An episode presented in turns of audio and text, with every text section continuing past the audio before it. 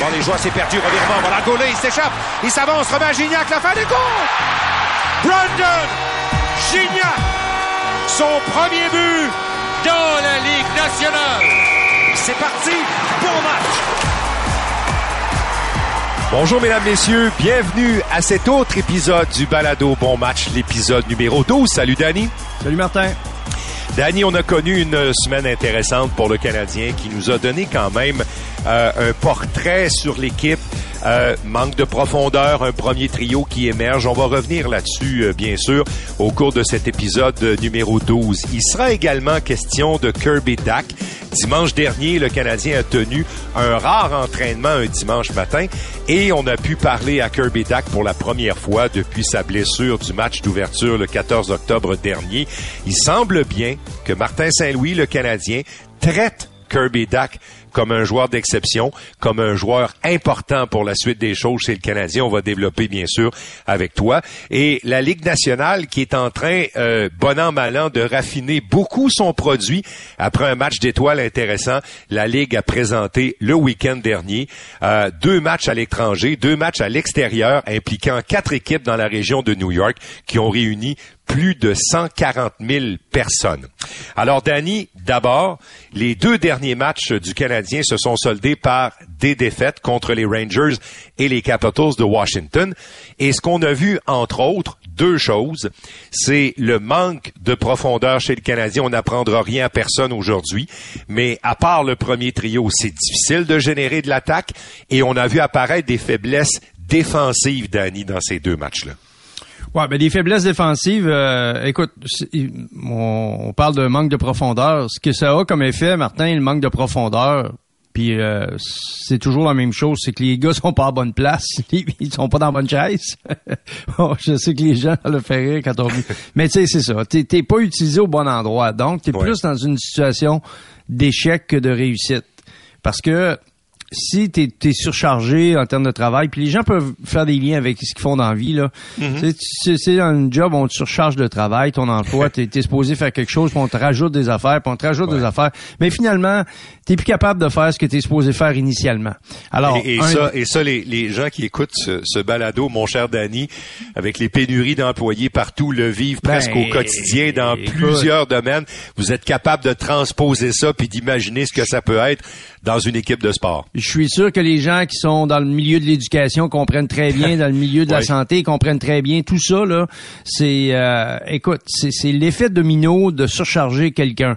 Alors, nous, je regarde le Canadien de Montréal avec toi souvent, puis on se dit, bon, il y a des soirs c'est mieux, des soirs c'est moins bien, mm-hmm. euh, tout ça. Bon, mais tu sais, c'est un peu une fluctuation qui va avec le niveau de fatigue, le niveau d'engagement, et avec aussi la, euh, la confrontation que tu as devant toi. Il y a des soirs, tu joues contre des bonnes équipes, ils vont, ils vont vraiment abuser de toi parce que ben tu n'es pas capable de, de faire le travail. Puis qu'est-ce que ça fait un défenseur initialement, ça le dit, là, ça défend. Ça défend. Alors si euh, t'es, t'es, t'es surchargé, tu joues trop de minutes, euh, tu joues pas contre les bons joueurs parce que les confrontations sont trop trop importantes pour toi, t'as pas l'expérience. Je pense à mm-hmm. Goulet entre autres. ça va finir par te rattraper. Euh, même même le jeune Struble qu'on trouve extrêmement stable, Martin, finit par avoir des ratés. Ouais, ben il y a, eu une semaine, la dernière semaine pour lui a été peut-être sa plus difficile. Puis moi j'ai envie d'appeler ça de l'adversité, Danny. Tu sais, oui, c'est peut-être des minutes de trop, mais c'est de l'adversité qui ultimement, un peu comme ça a été le cas pour Slavkovski, comme comme ça fut le cas pour Suzuki là sur une période des deux trois dernières années, et aussi Caulfield, ça va payer.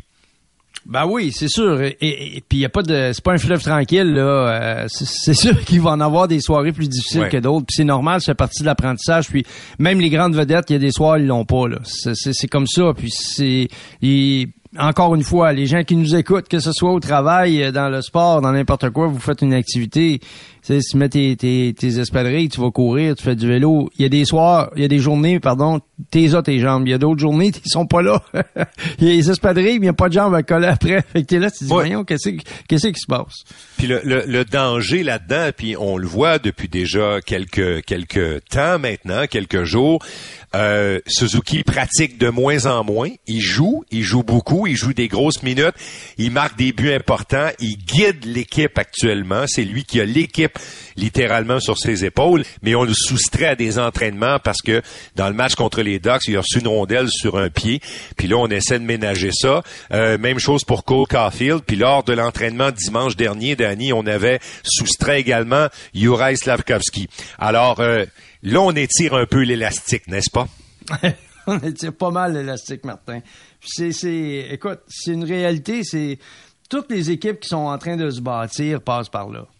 Et ils font, il y a personne qui va, il y a personne qui va faire exception à la règle. C'est, c'est, c'est automatique. Les équipes qui sont en train de se bâtir surchargent toujours des joueurs qui ne devraient pas. Que ce soit des vétérans parce qu'ils manquent de profondeur puis ils veulent pas trop maganer leurs jeunes, ou on dit il faut qu'ils apprennent, ils vont faire des erreurs, on paye le prix, les jeunes jouent.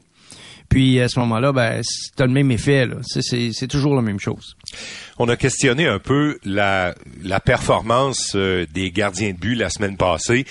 Euh, puis on est dur avec eux, Danny, parce que quand ils sont pas extraordinaires, c'est difficile pour le Canadien d'être dans le coup même contre des équipes comme Washington, qui sont des équipes qui sont au même niveau qu'eux, c'est-à-dire ils sont dans le département des équipes qui vont rater les séries vraisemblablement. Là. Et je, je tant mieux pour les Capitals s'ils font une poussée de euh, incroyable en fin d'année, mais je serais surpris. Là. Alors, tu sais, le Canadien est condamné euh, à faire beaucoup de nivellement par le travail de ses gardiens de but. Allen n'est pas pire. Il donne peut-être un but euh, discutable. Samuel Montembeau pas pire, il est pas miraculeux un soir puis le Canadien perd. Ça, c'est une réalité qui nous a encore frappé récemment. Tu as raison, mais en même temps, je veux dire ceci, euh, le, le, jeu est de moins en moins hermétique. depuis le début du mois de février, depuis le retour de le fameux, euh, tu sais, la pause, là, oui. on a eu le bye week. Depuis le retour, je, dénote que le niveau de jeu a considérablement augmenté c'est pas mal plus difficile. Là. Euh, on vient, on vient de passer, tu sais, euh, au début de l'année, dans un des épisodes, on avait parlé des quatre niveaux. Là. Ça, c'est le troisième niveau qui vient de commencer. Oui, oui, c'est ça. on est dans, on est dans ça. C'est qu'il y a toujours un crescendo en, termes d'intensité. On est dedans. Et là, le Canadien, ben, ça devient de plus en plus difficile avec l'alignement qu'ils ont sous la main de maintenir le rythme face à des adversaires qui sont mieux nantis, qui sont supérieurs. Euh, et, et, c'est sûr que ça a des incidences sur le résultat final. Euh, je pense que parfois on est dur avec les gardiens, puis on a aussi euh, on a aussi soulevé que là le ménage à trois, ça s'essouffle, Danny, beaucoup. Euh, Caden Primo réalise un jeu blanc. Il a pas rejoué depuis. Vous allez me dire, c'est pas un jeu blanc où il a fini première étoile du match, puis que il a arrêté 29-30 rondelles. Ça a été un match assez facile, mais hmm un jeu blanc, puis il joue pas après. Alors lui aussi, quand il va rembarquer devant le filet, ça risque d'être plus difficile. On a dit dans nos derniers dans nos derniers reportages, Jake Allen a beau être un, homme réfléchi, intelligent, euh, qui fait toujours passer les intérêts du Canadien en premier. Il y a une réalité, Danny, là, il y a un pied dehors, pas un pied en dedans il est entre les deux. Il est comme quelqu'un qui a fait ses boîtes, puis qui se prépare à partir, mais qui n'a pas encore la date. Et, à un moment donné, ça finit par le rattraper. Il a essayé d'être le plus honnête possible, euh, Allen, au cours des, derniers, des dernières mêlées de presse. Mais c'est humain, cette affaire-là. Puis peut-être que ça transparaît aussi dans son assurance quand il prend le filet. Ah, c'est sûr qu'il est dérangé, lui, là. C'est, il n'y pas une personne qui ne le serait pas. Moi, je écoute. Puis, et d'ailleurs, on peut le partager avec les gens qui nous écoutent, Martin. On se disait l'autre fois que on le voit dans comment il nous aborde nous, comment il, il, est avec nous. On voit qu'il y a, comme un malaise, Danny. Hein? Il y a un malaise, mais oui. Il y a un malaise. C'est clair. Puis c'est normal parce qu'il doit se faire dire, hey, euh, qui parlent que tu vas être échangé, euh, t'as mm-hmm. entendu, euh, puis là, va voir sur, euh, il y, a un article là-dessus où, bon, puis là, il se fait traduire les choses pour ses coéquipiers, c'est comme ça, là, c'est que, non, non, c'est sûr que c'est pas facile. Puis, puis quand on est, puis je veux conclure là-dessus, mais, mais quand on est quelqu'un d'intègre, comme mm-hmm. Jake Allen est, ça fait un petit peu plus mal, Danny, n'est-ce pas? C'est sûr que ça fait mal, Martin. Et lui, là, il s'est commis avec le Canadien. C'est comment chez nous, c'est plate, là. C'est Ben oui. très difficile à encaisser. C'est normal qu'il soit pas content. C'est normal qu'il soit dérangé. C'est normal qu'il il doit à la maison aussi euh, avoir beaucoup de questions à propos de à propos de, de, de ce qui se passe. euh, Moi, j'ai l'impression que quand il retourne à la maison, Danny, puis quand il appelle euh, Alain Roy, son agent, là, j'ai l'impression qu'il y a peut-être beaucoup d'émotions qui sortent. Puis c'est tout Ah à fait oui. normal. Ah oui, ah oui. Ah oui, c'est c'est clair. C'est clair qu'il y a beaucoup d'émotions, il y a beaucoup de frustration. Oui. Puis il doit composer avec ça. Puis nous, ben, écoute, il y a personne qui souhaite le voir partir, mais on sait que c'est comme inévitable dans les circonstances. C'est La, la nature de la business étant ce qu'elle est, Danny, c'est vers ça que ça va. Mais rappelle-toi, euh, à un moment donné, là, c'est puis c'est deux situations différentes, mais on a vu, on a vu Cristobal Huet partir de Montréal alors qu'on adorait Huet. Ouais. Dans les mêmes circonstances, puis il y avait une bonne relation avec Price. C'était presque les mêmes circonstances. C'est, c'est- sauf que là, il fallait faire la place à Price. Ouais. Tu sais, là, il, à un moment donné, dans le jardin, là, si tu veux que, le- le- si tu veux que la, la fleur euh, arrive à échéance, si tu veux qu'elle soit toute belle, puis qu'elle prenne tout le soleil nécessaire, puis tout, ben, faut que tu y donnes de la place. Que, tu Écoute, fait la place, euh, puis c'est exactement ce qui se passe. Écoute, Danny, euh, ça me donne l'occasion de dire à, à nos auditeurs de, de cet épisode numéro 12 de Bon Match que dans les prochains instants, on va aborder le développement des gardiens de but en parallèle avec la situation que, que vit le Canadien. On s'aperçoit que c'est mi-vingtaine et plus que les gardiens de but arrivent à leur apogée maintenant. Ça pourrait peut-être changer leur façon de travailler aux organisations. Puis ça sera quand même pas facile, mais on va, on va essayer de mettre ça sur la table pour que les gens comprennent bien les enjeux du développement des gardiens.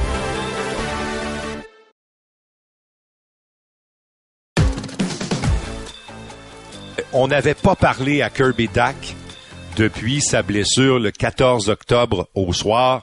Jared Tenordi le, le, le suit le long de la bande. On est devant le banc des Blackhawks de Chicago. Tenordi le plaque et euh, on sait que Dak se retrouve brièvement dans l'équipe des Blackhawks. Ses fesses, en tout cas. Là, il glisse sur le banc, il glisse sur le banc. On n'a pas l'impression sur le coup que c'est que c'est quelque chose de grave, mais il s'en va à la clinique trois minutes après, puis on l'a plus jamais revu. Puis sa saison, ça a été terminé, puis opération. Euh, puis on lui a parlé dimanche. On lui a parlé dimanche, puis euh, Danny, c'est incroyable comment euh, il, était timide au début du point de presse, un peu mal à l'aise, même à la limite, puis il s'est réchauffé après. Puis je peux te dire une affaire que ça n'a pas été long qu'il a commencé à serrer des dents en reparlant de la blessure puis des circonstances.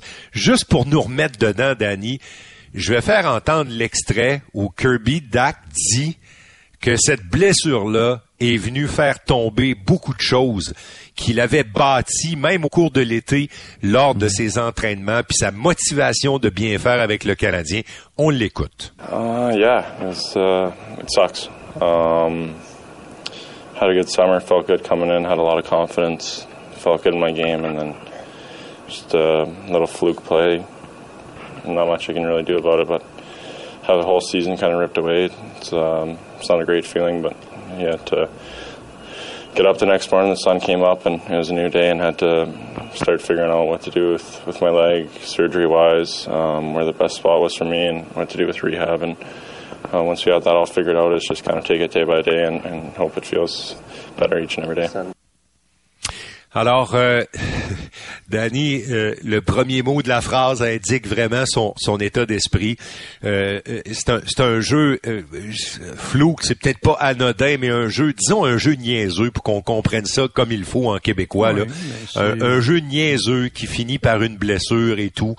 Euh, puis les joueurs, quand ils s'entraînent l'été, puis quand ils poussent fort, ils ont des objectifs. Puis lui, Danny, il voulait être un des meilleurs joueurs du Canadien cette année. C'était dans son esprit, c'était présent. Puis là, il arrive cette blessure-là. Euh, c'est, c'est les dures lois du sport, n'est-ce pas? Parfois? Ben, moi, je, écoute, j'ai une petite inquiétude quand même parce que là, c'est, euh, je pense que l'organisation doit avoir hâte de le jouer, une- de le voir jouer une saison complète.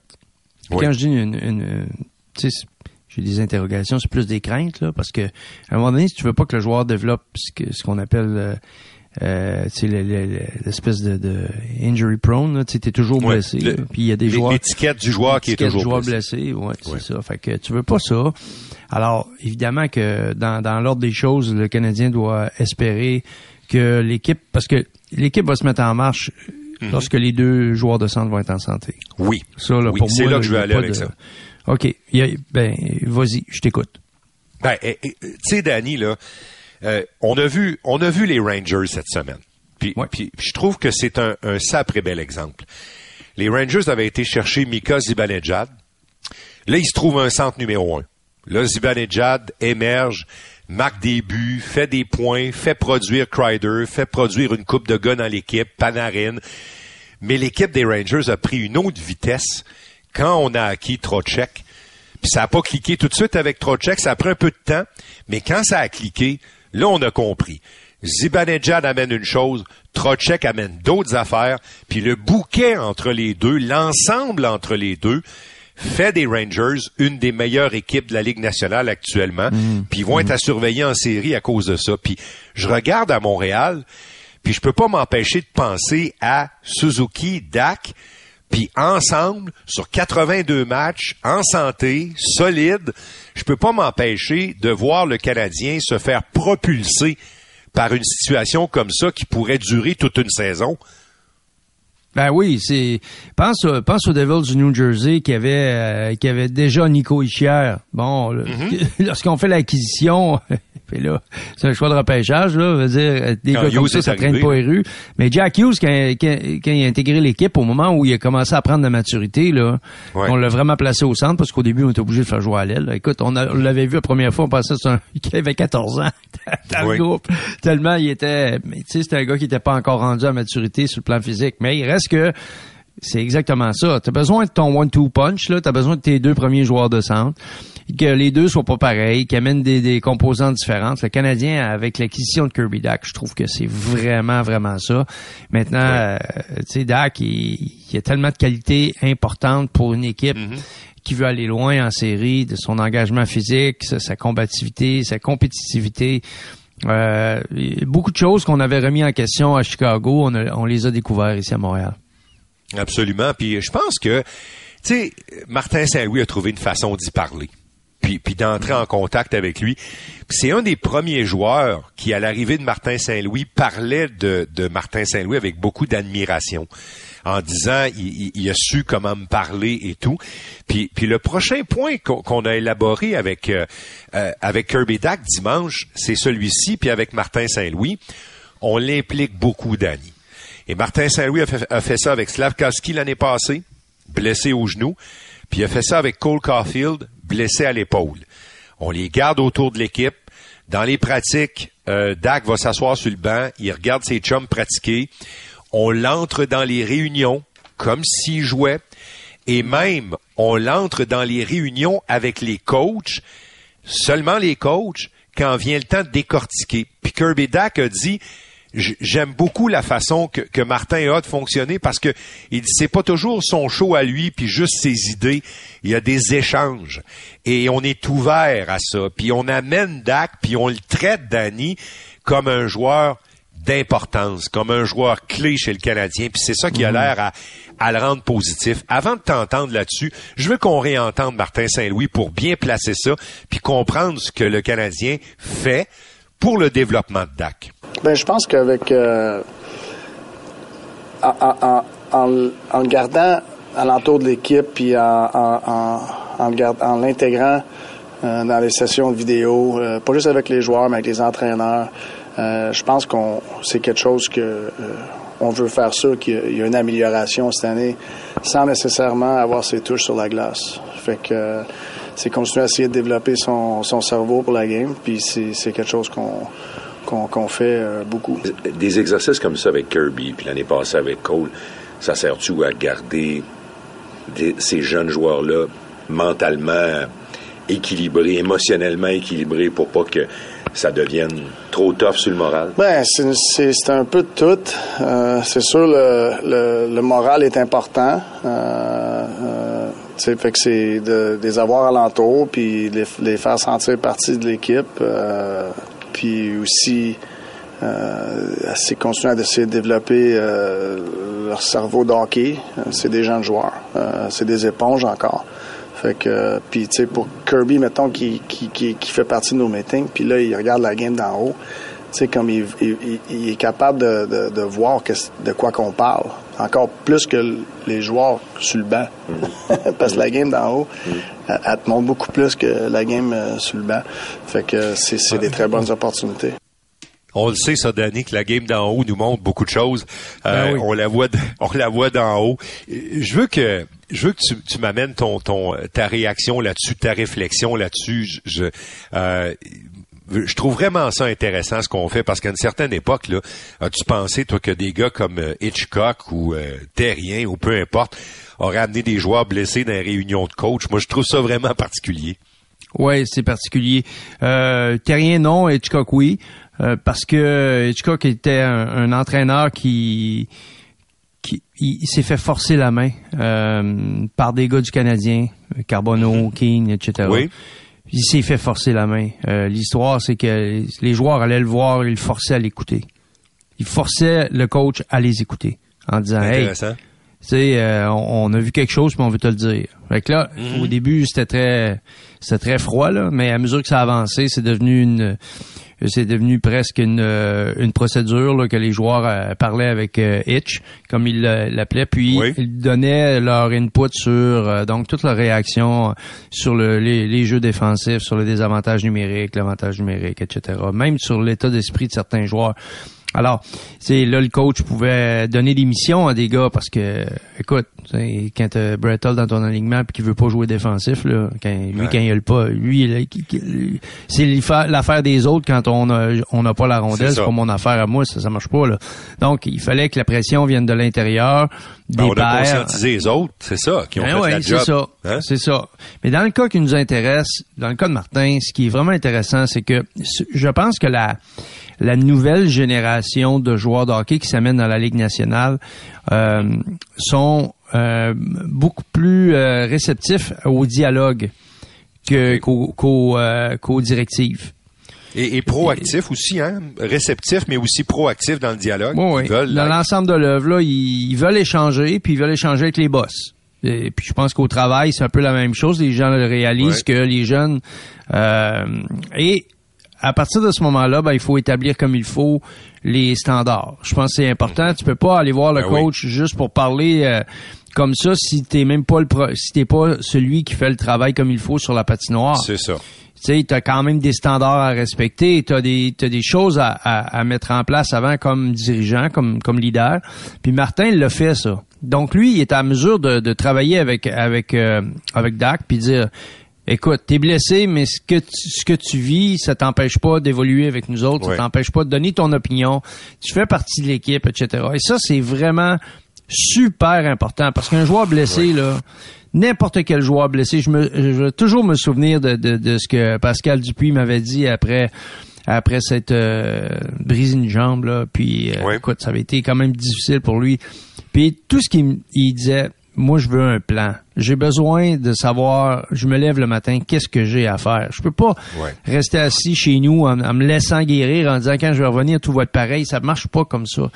Puis lorsqu'on est près de l'équipe puis on n'a pas de responsabilité comme telle parce qu'on est blessé, ben on sait pas trop où se tenir, on a l'impression qu'on n'a plus d'affaires là.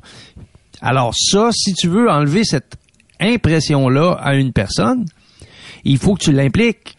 Ben Et oui. c'est Tu exactement ce que, ce que Martin. Ben oui, c'est ça. Hey, moi, je trouve ça génial. Ouais, puis euh, euh, moi, je, je pense une chose, Danny, c'est que c'est, c'est ça que ça fait. C'est, c'est, ce sont des gestes comme ça qui permettent de bâtir l'équipe. Et ça, ben, les 21 000 quelques spectateurs assis dans le centre Bell durant les matchs ne le voient pas. Ils ne soupçonnent pas ces choses-là. Puis c'est intéressant qu'on en parle parce que c'est aussi important faire ces affaires-là avec Kirby Dak, puis peut-être les autres aussi, euh, mais surtout Kirby Dak, euh, pour faire progresser l'équipe, que de faire des pratiques, puis de faire des matchs. C'est presque aussi important, Danny, là, de, de construire ça. Puis ça, là, ça, ça va payer pour le Canadien de Montréal. Bien sûr, si Dak est en santé par la suite. Là. Oh oui, c'est sûr. Le, le- le fait, le fait que le joueur puisse donner son opinion sur quelque chose, c'est comme, c'est dans n'importe quelle situation, si t'as une personne qui t'écoute pas, tu développes pas de lien de confiance avec cette personne-là. La personne, elle fait semblant qu'elle t'écoute, puis tu vois qu'elle elle entend rien parce qu'elle elle a la tête ailleurs, ça marche pas. Ça fait semblant d'être là juste pour te faire plaisir, mais tu sais, a pas d'interaction. Puis là, je dis pas de prendre tout ce que tu dis, mais juste d'avoir une présence d'esprit, d'être là, d'écouter, d'interagir avec la personne. Alors, lorsque ça c'est en place, ben ce que ça a comme impact, c'est que tout à coup, la destinée de l'équipe devient, tu, deviens partie prenante comme joueur parce que tu es d'indécision, t'assumes ce qui se passe sur la patinoire, t'assumes ce qui se passe avec tes coéquipiers, tu veux que ça marche parce que tu es impliqué.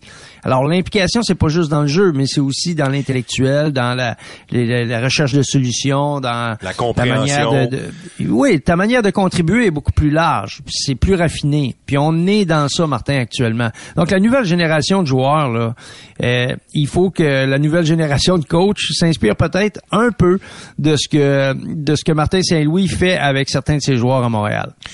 Et, euh, et je conclurai là-dessus. Il y, a, il y a eu une dividende immédiate dans le comportement de Kirby Dak parce que il nous a raconté qu'il se voyait beaucoup à travers Juraj Slavkovski quand Dak est arrivé à Chicago, il y avait beaucoup d'attentes. C'était c'était un top 3 au repêchage. Les Hawks amorçaient une reconstruction. Il y avait encore des monuments dans l'équipe comme Taze et Kane. Puis là, ben, les gens à Chicago disaient, bon ben lui là qui arrive, il a besoin d'être aussi bon que Kane et Taze pour qu'on ait confiance en ça et tout et tout. Alors ça n'a pas été facile pour lui. Puis il a évoqué ça euh, dimanche. Puis il a dit, je regardais Slavkovski, puis je, me, je me voyais à travers lui. Puis il s'est impliqué avec Slavkovski. Il a parlé avec Slavkovski. Probablement que les séances qu'il y a eu avec les entraîneurs, où il a, il a décortiqué avec les entraîneurs, où il a entendu les entraîneurs décortiquer les, les, séances, peut-être impliquant Slavkovski, a fait en sorte qu'il a amené des idées puis euh, subtilement des petites conversations entre Dak et Slavkovski, puis l'implication d'un coéquipier. Euh, c'est des petits morceaux qui finissent par contribuer à ce qu'on voit présentement avec Slavkovski. C'est-à-dire que c'est pas juste le projet du coach, ça devient le projet de l'équipe Slavkovski. T'es toujours, euh, l'expression, t'es es aussi fort que ton maillon le plus faible. Mm-hmm. ça, ça, ça, tient toujours la route. Ensuite, les jeunes joueurs au sein de l'organisation. Euh, j'écoutais, euh, j'ai entendu où j'ai lu, je me souviens plus là, mais je, me souviens très bien de la, de, la, de la déclaration. Euh, Tortorella dit aujourd'hui, les jeunes arrivent, ils n'ont ils n'ont pas de compréhension. Je dis pas qu'ils n'ont pas de respect, ben, ça se traduit comme ça, mais il dit ils n'ont pas de compréhension de la hiérarchie. Ils arrivent hmm. et ils prennent pour acquis au moment où ils arrivent qu'ils font partie de l'équation. Donc pour eux, la, hiérarchie autoritaire, la hiérarchie entre joueurs, c'est ça qui entre joueurs, c'est ça, les vétérans versus les recrues. Qu'est-ce que est-ce qu'on respecte un gars qui a joué 500, 600, 1000 matchs dans la ligue, ben il joue avec lui, ça fait que je, suis aussi bon que lui, c'est pas Alors, il y a beaucoup de choses. où je suis meilleur que lui évidemment, puis il y a aussi toute l'affaire toute l'affaire Martin de ah mais là moi comment ça que tu me fais pas jouer tu sais puis euh, il y, a, y a beaucoup de choses qui euh, qui viennent interférer avec euh, avec ce fameux processus d'intégration. Parce que si la personne arrive puis elle a l'impression que tu lui dois tout au moment où elle arrive dans ton environnement ben il va y avoir un clash, c'est sûr. Oui. Parce qu'au moment où tu arrives dans l'environnement, c'est le début de quelque chose. Qu'est-ce que tu vas faire avec ça? Comment tu vas te placer là-dedans? Alors, tu as la responsabilité de la trouver ta place, pas que quelqu'un te la donne. Il faut que tu mérites ta place. Et il est là un petit peu l'enjeu. Alors, évidemment que Dak a vécu quelque chose de très, de très difficile pour son ego à lui, son, son estime de soi, sa confiance tout ça, là, ça a été chambranlé euh, à Chicago. Mais à Chicago, là, on était dans une mentalité vieille école. OK? Euh, le, le, le, capitaine de l'équipe se gênait pas dans les pratiques pour brasser ses coéquipiers.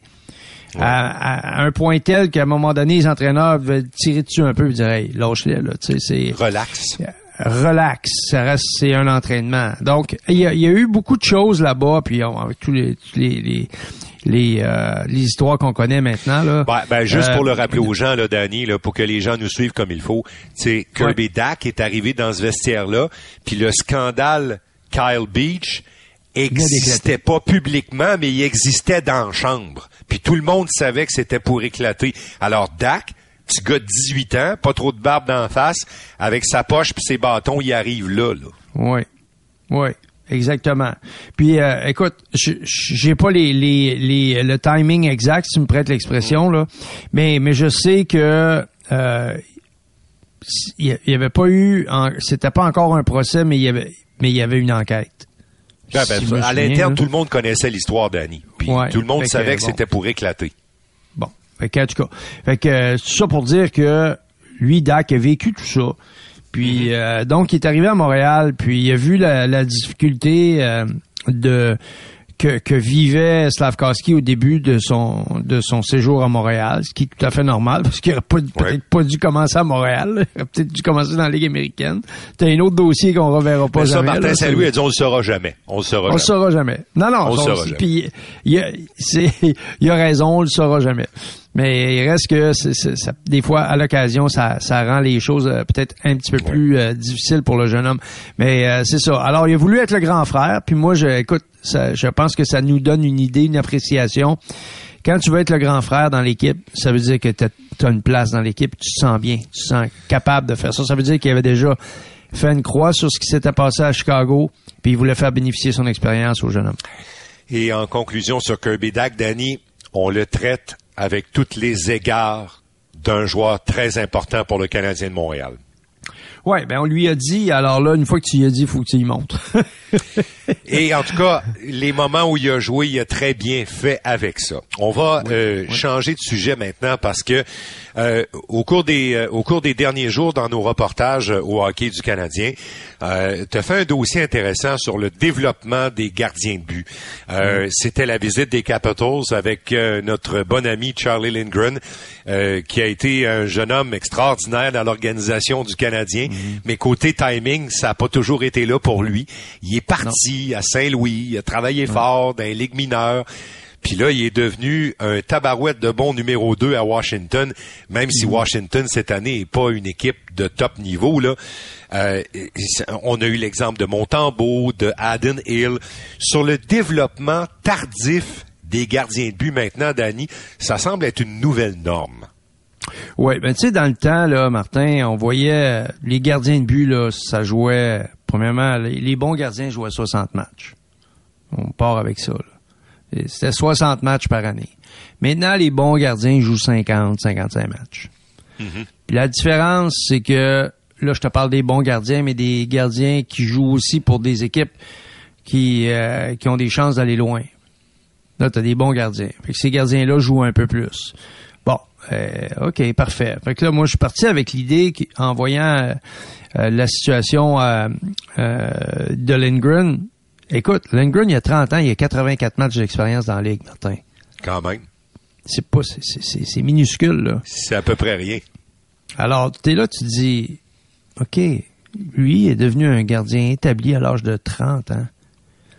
Il y a combien de gardiens qui sont établis dans la Ligue nationale, mais qui ont joué au moins une saison de 50 matchs? Parmi les 50 premiers gardiens. Là, j'ai regardé ça, je me disais, ben, il doit en avoir, il doit en avoir un paquet là, qui ont joué une saison de 50 matchs, là, parce que, écoute, à un moment donné, ben, écoute, à ma grande surprise, dans le top 10, la moitié des gardiens ont pas joué une, une seule saison de 50 matchs en carrière. Il y en a 10, il y en a 5 qui, qui l'ont fait, il y en a 5 qui l'ont pas fait. Fait que là, j'ai dit, wow, regarder sur le, cin- le 50, les 50 premiers. Sur les 50 premiers, il y en a 20 qui n'ont jamais connu une seule saison de 50 matchs et qui jouent quand même de façon très régulière dans la Ligue nationale. Des gardiens de but établis. Il y en a 30 qui ont, jou- qui ont eu une saison de 50 matchs et la, la moyenne pour atteindre ta première saison de 50 matchs, c'est trois saisons. Donc, tu joues trois saisons Dans la Ligue nationale, dans la Ligue nationale et là, tu as une pas dans la saison... Ligue américaine. Là. Non, non, non, non, non, non. Et là, tu as une saison de 50 matchs. Et souvent, cette saison de 50 matchs-là arrive en moyenne autour de l'âge de 28 ans. Écoute, fait que là, t'es là, tu dis, Hey, ça, tu là, repêches ça, un gardien, il a 17 ans, puis il a sa première saison à 5, de 50 matchs. Donc, première saison où tu peux t'établir vraiment comme gardien de but numéro 1, un vrai numéro 1 qui joue la majeure partie des matchs, un 70-75% des matchs. t'as 28 ans. C'est 9 ans plus tard que ton... Ben, c'est 8 ans plus tard, mettons. 9 ans plus tard que ton année de repêchage. Partons avec ça, là. Danny, ça, c'est 6 ans après, 6 ans plus tard, versus des attaquants comme euh, Caulfield, Suzuki, Ouais. qui ont signé des contrats qui vont les mettre à, qui vont les amener à l'autonomie, là. Tu sais, c'est puis euh, là, là, je prends Suzuki Caulfield pour que les gens de référence à Montréal, mais il y a un paquet de ces jeunes-là là, qui ont signé après leur contrat d'entrée dans la jeune vingtaine euh, des contrats qui les amènent presque à 30 ans à l'autonomie, tandis que les gardiens de but sont même pas encore sûrs de leur place au même âge. Non. Ben non, c'est clair. Écoute, c'est... c'est- D'ailleurs, écoute, je, je te donne la, la stat, puis après, je veux te parler de quelque chose. Je, je regardais là, les gardiens qui ont... Il y a neuf gardiens parmi les 50 qui ont joué 400 matchs et plus. Il y a quatre gardiens parmi les 50 qui en ont joué 300 et plus. Les 47 autres, là, ils ont joué moins de 200 matchs. 200 et moins. C'est Écoute, dans- à partir de, de- en bas de 300 là. Fait que t'en as peut-être à, à 250, 275, mais t'en as 47 là en bas de 300. Fait que là, pense pense-y comme il faut Martin là. C'est écoute, c'est so- 75% de des gardiens dans la Ligue nationale actuellement c'est des jeunes et des jeunes en termes d'expérience parce qu'il y en a là euh, qui, qui ont, qui ont 27, 26, 27 ans puis ils ont joué ils ont, tu sais, ils ont, ils ont joué en bas de 200 ou autour de 200 matchs ou moins. ben, le, le que- me- le meilleur exemple, on l'a devant nous à Montréal, c'est non, Samuel oui, Montembeau. c'est Montembeau. C'est le meilleur c'est exemple. ça. 121, je pense, quelque chose comme ça. Mm-hmm. Fait que, fait que là, tu te dis, OK, pourquoi la, la Ligue nationale réagit pas? Pourquoi l'association des joueurs fait pas un cas d'exception avec les gardiens de but? C'est pas normal, Martin, qu'on soit obligé de s'engager avec les gardiens. Parce que là, j'ai pas fait l'exercice, mais je peux te dire, là, à vue de nez, là, que Ouais. dans tous ces gars-là, il y en a peut-être, euh, ben, je sais pas, moi, euh, 5% qui jouent pour la même équipe qui l'ont repêché. Ben, c'est ça. Puis, puis en plus, Danny, si tu un gardien européen ou si tu un gardien des, des collèges américains, là, je te donne un exemple. Le Canadien a deux beaux prospects devant le filet. Là. Il y a un gardien russe qui s'appelle euh, Volokin. Volokin, là, c'est un gardien de but euh, très bon. Il a 18 ans seulement. Il Ouais. joue dans la meilleure ligue de développement en dessous de la KHL, là, la meilleure ligue junior de la Russie. Et il est parmi, il est dominant, là. Mais le Canadien a bien le temps là, de développer euh, Volokin. C'est la même chose pour Fowler, le gars qui ont repêché puis qui joue dans les collèges. Ils ont quatre ans. Mais si le Canadien avait pris un gardien des Saguenayens de Chicoutimi puis les Voltigeurs de Drummondville, ils auraient eu à peine deux ans pour statuer sur lui. Là. Ouais. Ces gars-là, là, sont- l'expression sont morts de rire. Parce que Ben, c'est sûr. Eux autres, les, là, organisa- développent. les organisations sont morts de rire, là, tu sais, parce que honnêtement, si on disait à ces gars-là, tu vas avoir ton boni d'entrée euh, d'entrée professionnelle, ton premier contrat, tu vas l'avoir à 19 ans au lieu de l'avoir à, à 21, 22. Mais mais je, je comprends où tu veux aller avec ça. Là. Ben oui, c'est parce que là, après, les gens disent, ouais, les gars du Québec, il n'y a plus de gars du Québec dans la Ligue. Ben oui, mais c'est parce que tous ceux de la, Ligue canadienne de hockey sont désavantagés, là. Fait qu'il y, en- a beaucoup moins qui sont sélectionnés. Juste les, ceux qui sont sélectionnés, c'est vraiment les joueurs dominants, les gardiens de but dominants, parce qu'on se dit, on va avoir une décision rapide à prendre. Donc, dans la prochaine année et demie, là, on va être obligé de prendre une décision sur lui. Est-ce qu'on lui offre un contrat ou pas? Tandis qu'avec les, les Européens puis les joueurs des collèges américains, on les laisse là, puis on les... Alors, tu sais, l'expression de Martin à Lapointe, là, on a pris lui parce qu'il y avait un meilleur runway, là. Ben, Oui, c'est oui, ça oui. que ça veut dire. Le runway, ça veut dire qu'on peut le garder plus longtemps sans y offrir de contrat. Ça fait que c'est sûr qu'au bout de la ligne, quand tu repêches des gars puis tu as plus de temps pour leur donner un contrat, tu as plus de temps pour te donner raison, tu as plus de temps pour valider. Donc, le joueur qui vient de ces ligues-là est avantagé par rapport aux joueurs de la Ligue canadienne. Il y a un retour également qui est, qui est donné aux, aux équipes qui ont développé le joueur de la Ligue canadienne. Fait que les équipes professionnelles, tu sais, ça va tout ensemble. Là. On, pourquoi on dépenserait de l'argent si on n'est pas sûr de lui? Il va prendre une place sur notre liste de 50, etc., etc. Sais, fait que moi, je trouve qu'il devrait y avoir une règle. On devrait s'entendre l'association des joueurs avec la Ligue nationale pour avoir une clause euh, pour extensionner, pour donner du temps euh, avant de signer les gardiens de but de la Ligue canadienne, au même titre que les Européens puis les joueurs Ben oui. des, co- des collèges américains. En ce qui me concerne, ça devrait être ça partout pour tout le monde, là. mais c'est tellement évident, Martin, dans le, le hockey aujourd'hui, avec l'utilisation des deux gardiens, etc., euh, les équipes vont prendre des gars, des fois, qui ont même pas vu jouer autant là, que les gars de la Ligue canadienne, mais ils se disent, Ouais. écoute, j'ai le temps de le voir aller. Ben oui, puis puis dans la Ligue américaine, euh, Danny, les gardiens, euh, c'est si on applique ce qu'on ce qu'on voit dans la Ligue nationale, là, que des gardiens de 60 matchs, il y en a plus, il y en a pas plus dans la Ligue américaine. là. C'est que l'exigence du jeu euh, sur le physique du gardien de but, les déplacements, la compression des calendriers fait en sorte que ton gardien numéro un dans la Ligue américaine, il dépasse pas 50 matchs, peut-être même quoi, 45 matchs? Alors à ce 45, moment-là, ouais. tu sais, ça, ça ralentit beaucoup les Oui. années de développement. Tu sais, si euh, je me souviens de Stéphane Waite qui disait, ben, en bas de 150 matchs, on n'a pas été capable de voir vraiment le vrai Corey Crawford, puis, puis l'amener où il est allé. Ben, 150 matchs, Danny, si t'en joues 45 dans la Ligue américaine, ça prend deux, trois saisons avant d'arriver là, là. Oui, puis Corey, c'était un gars dominant. Il était dominant à midget 3 Oui. Ça a été un des meilleurs joueurs de l'histoire, un des meilleurs gardiens de l'histoire statistiquement. Puis dans la Ligue euh, junior également, ça a été un très, très bon gardien. Puis euh, il, a- il- il a eu besoin de son temps, là.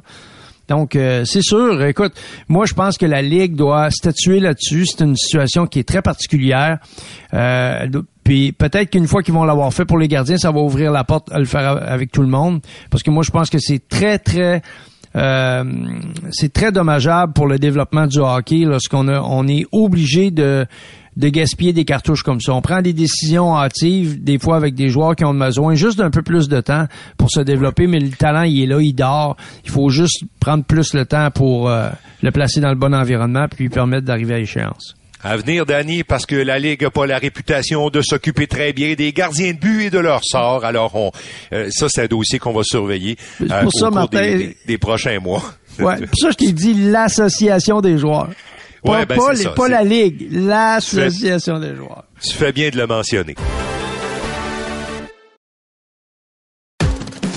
Danny, allons un petit peu sur la planète hockey, puis euh, on n'ira pas trop loin. On va aller dans le, coin de New York. Euh, la Ligue... euh, la Ligue a très bien bonifié ses événements cette année. En fin de semaine dernière, on a amené 140 000 personnes dans la région de New York pour deux matchs dehors au MetLife Stadium. C'est le stade de football que partagent les Jets et les Giants de New York. Le coup d'œil était spectaculaire. D'ailleurs, nous, euh, Danny, quand on a décollé euh, avec l'avion du club après le match contre les Rangers, on a survolé le, MetLife Stadium, l'endroit où il est installé. Euh, c'est tout près des stades de tennis de New York et tout. C'est vraiment, c'est pas un endroit bucolique, mais tous les stades sont réunis dans ce coin-là, ce qui fait que c'est spectaculaire. On voyait là d'en haut que les images étaient pour être belles. Puis en plus, il y a eu deux bons matchs. Les Devils et les Flyers ont donné un bon show. Et euh, dans la journée de dimanche, euh, les deux clubs de New York, la rivalité, euh, les Islanders et les Rangers, ça s'est terminé 6-5. Le show était bon sur la glace.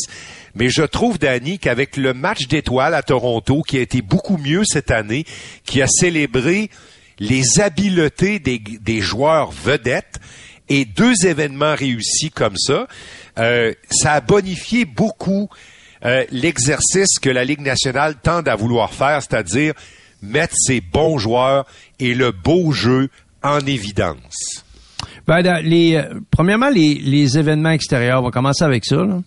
Les événements extérieurs, c'est fait pour rester parce que c'est un happening. Et les gens cherchent des l'événementiel, beaucoup. Euh, Puis ça, la Ligue nationale a beaucoup de mérite d'avoir euh, fait cette tentative et en- ensuite perpétuer les, euh, la tradition. Euh, moi, je pense que ça, c'est- vraiment très intéressant pour la Ligue nationale.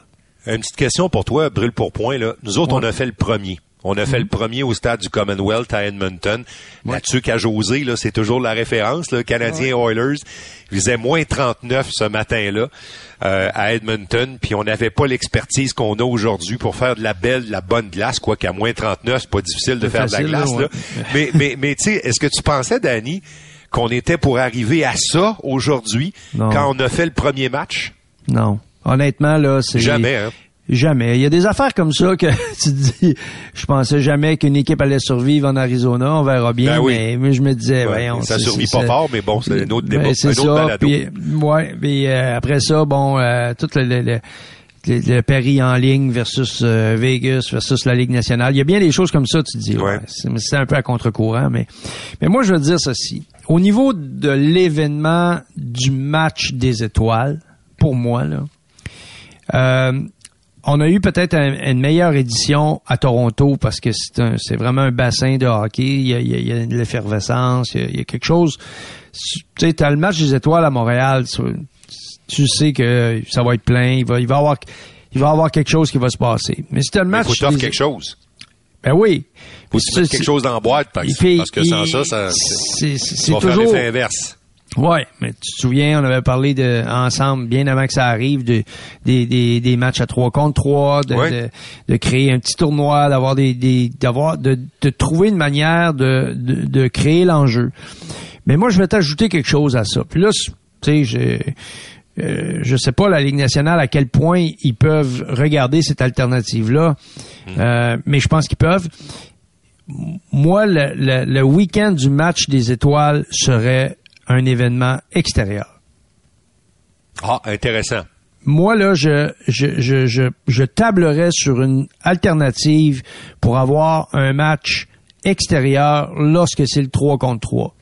Alors que la Ligue nationale, elle, peut-être pour des questions de revenus, Danny, sépare les deux événements. C'est-à-dire Ben- que tu fais des matchs dehors, dans des villes où tu présentes pas le match des étoiles, mais écoute, à 140 000 personnes, là, tu rentres, tu rentres des dollars d'un coffre, hein? Mais c'est juste un match de plus, là. C'est, c'est un, c'est un week-end dans un endroit que, que- au même titre que, bon, mettons, c'est Toronto cette année, ben, Toronto, le match, l'événement est extérieur. Moi, je pense qu'il y a quelque chose là parce que, un, tout ce qu'il y a autour du building, tout ce que tu peux faire, le fameux happening qu'on veut Ouais. tellement créer, le happening est plus facile à faire sur un match extérieur qu'à l'intérieur d'un building. Ça, c'est clair. pour conscient moi. que t'es conscient que t'auras plus jamais un match d'étoiles à Montréal si tu fais ça, là, parce que Montréal est rayé de la carte parce qu'ils ont pas de facilité pour des matchs dehors. Alors c'est fini, là. Tu fais plus de match d'étoiles, plus de match dehors, dehors à Montréal, terminé. Ah oui, c'est ça. je te dis. tu peux pas prendre, être dur- prendre une Ça va être décision. dur à prendre, ça. Non, mais tu peux pas prendre une décision pour faire, puis faire l'unanimité, là. C'est impossible. Euh, à, Mais, à- euh, à minute où tu, tu fais ça, ben, tu sais, tu, quand tu tranches, c'est ça. Que, euh, il faut trouver des alternatives différentes, mais une chose est sûre, c'est que moi, je pense que la Ligue nationale aurait avantage à, au, tout au moins, explorer cette alternative-là. Puis là, oublie pas, là, t'en- t'enlèves un événement bientôt. Parce que le dernier repêchage qui va se passer en personne, c'est celui de l'été 2024, l'été qu'on va vivre bientôt, là. C'est à Vegas, dans la sphère, c'est la dernière fois, là. Ouais. Alors, tu viens de retrancher encore un événement. Et Oui. ces événements-là, c'est des bonbons pour faire plaisir à tes clubs, puis tu génères un, un- un événement happening local dans un de tes marchés pendant deux, trois jours, là. Ouais, mais en même temps, Là, si je Martin- suis ta réflexion, t'en coupes deux. Ben, moi, je, je vais te dire ceci. Le, le repêchage, là, c'est les équipes qui l'ont coupé. Oui, oui, oui. Ça, c'est sûr. Donc, donc, ça coûtait plus cher que ça rapportait. Ça, c'est clair. OK, on s'entend là-dessus. Si on passe maintenant à un événement Ligue nationale, autre, comme un match des étoiles, si tu es capable de générer des revenus quatre fois plus grands, parce que là, tu sais, au lieu de 20 000, c'est 60 000 que tu mets. Là. Ah, ben oui, absolument. Donc là, c'est quatre fois plus de revenus à la porte.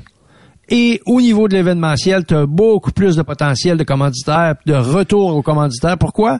Parce que tu as de l'espace pour travailler. Donc, les kiosques, les choses, les promotions, tout ce que tu fais pour redonner aux clients, beaucoup Ouais, plus important. Tu crées le mouvement. Mais mais faut pas que tu mais mais faut pas que tu coupes pour autant un autre événement dehors parce que Non, non. la, non, non, non, non. la, magie, la de ça, la magie de ça, Danny, c'est que des événements dehors, il y en a plusieurs là maintenant. Puis c'est des, ce sont des succès partout ou à peu près, à peu près Ah ouais. partout. Oui, oui. Mais tu sais, là, on parle pas de deux équipes qui s'affrontent. L'équipe locale, des vraies équipes de la Ligue nationale. On parle des joueurs vedettes. Fait que si tu t'envoies l'invitation à 60 000 personnes pour venir voir le match extérieur, et on sait comment ça se passe un match extérieur. Oui, là, les gens suivent le match, mais c'est un happening. c'est vraiment une autre affaire complètement. Alors moi, je trouve que le, la mentalité, ce qu'on développe à l'intérieur d'un événement extérieur, versus ce que c'est un match des étoiles, je trouve qu'il y a une combinaison parfaite, une combinaison parfaite pour avoir le pour je sais pas, arranger les affaires pour que ça devienne beaucoup plus intéressant. En tout cas, ils vont, ils vont avoir le temps d'y penser, Danny, parce que pour les deux prochaines années, il y aura pas de match des étoiles. Il y a Coupe ah des Nations en 2025, puis il y a les Olympiques euh, d'hiver en Italie en 2026. Alors, ils ont le temps de, de penser à, de penser à ces formules-là, à ces formules-là. Je termine avec une chose, Danny, puis euh, euh, Spencer Carberry, l'entraîneur-chef des Capitals de Washington, c'est un gars très réfléchi, articulé, intéressant. Puis ça, fait un lien avec ce qu'on vient de parler, puis la, mise en évidence des vedettes de la Ligue. Il a dit par rapport à où ira bientôt la Ligue euh, avec toutes ces améliorations du jeu, des techniques et tout.